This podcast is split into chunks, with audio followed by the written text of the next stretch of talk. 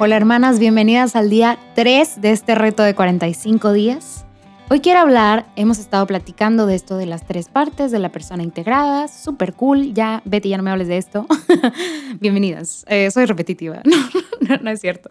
Hay un plan para estos 45 días.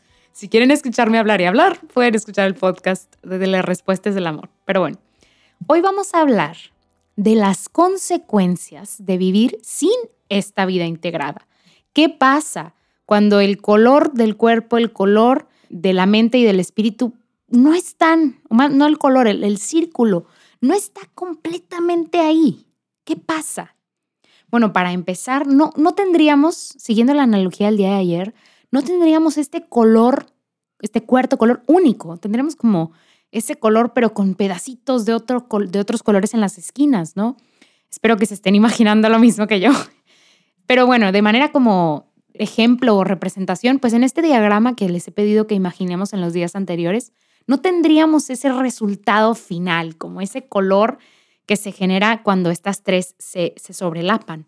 Pero ¿qué pasa en nuestra vida real, en la vida práctica, en nuestro día a día? Pues estamos haciendo a un lado, estamos negando y estamos haciendo como metiendo en una caja una parte de nosotras. Y entonces, oh sorpresa, no estamos viviendo esta vida de manera integrada, ¿ok? Suena medio raro, medio extraño, pero es una realidad.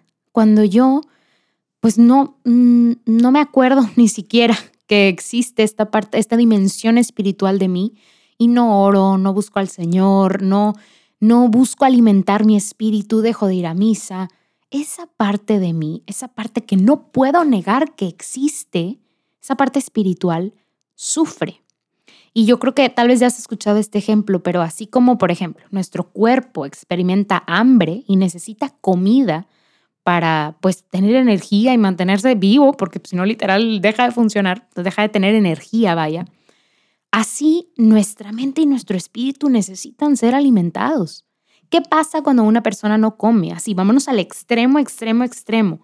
Pues está desnutrida y se ve así, o sea, busquen fotos raquítico, o sea, al borde de la muerte con los labios blancos. Hay muchísimos fallos internos porque no hay esta nutrición, no existe esta energía. Hay, un letargo, ¿verdad? Porque la, persona no puede sacar energía de las piedras. Entonces, esto mismo que nosotros vemos de manera tan real en la dimensión del cuerpo, pasa en la dimensión de la mente y del espíritu. Así hay gente caminando en este mundo con el alma raquítica, con el alma a punto así como que de fallecer.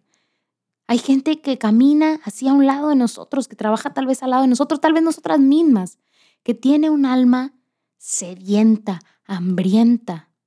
Y pasa lo mismo en la dimensión de la mente. Si yo le meto pura comida basura, pura chatarra, pura cosa sin, sin sustancia, vamos a decirlo así, a mi mente. Mi mente se atonta y mi mente se vuelve lenta. Y no que yo me vaya a convertir en una quote unquote persona tonta y lenta, no.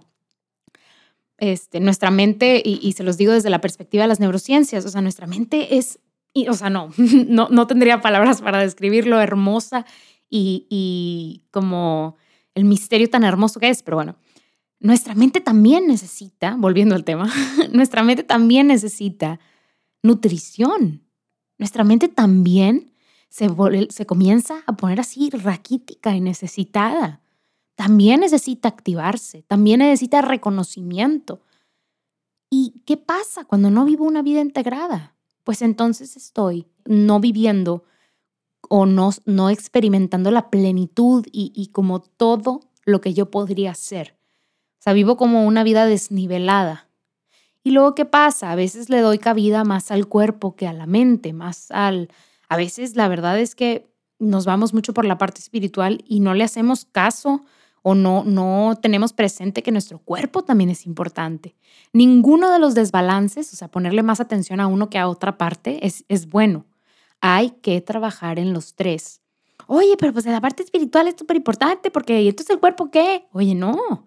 No puedo negar que el cuerpo también es parte de mí y no puedo negar que mi mente es parte de mí y no puedo negar que este espíritu también es parte de mí.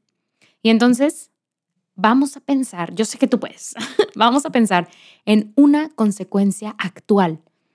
Vamos a pensar cómo están, si fuera a ver de manera como así en, una, en un histograma o en una tabla, cómo están esas tres partes de mí pues ¿cómo, ¿cómo vemos más o menos? ¿A qué le presto más atención? Oye, igual y yo salgo a correr todos los días, pero nunca he rezado en el día, nunca rezo, nunca nada.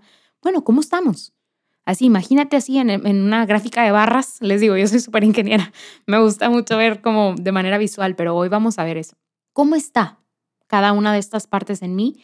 Y una consecuencia negativa, porque las consecuencias no son siempre negativas, solamente son como causa-efecto, ¿no? pero una consecuencia negativa ahorita, al día de hoy en mi vida, por no vivir completamente una vida integrada. Y pues bueno, nos vemos mañana. Bye bye.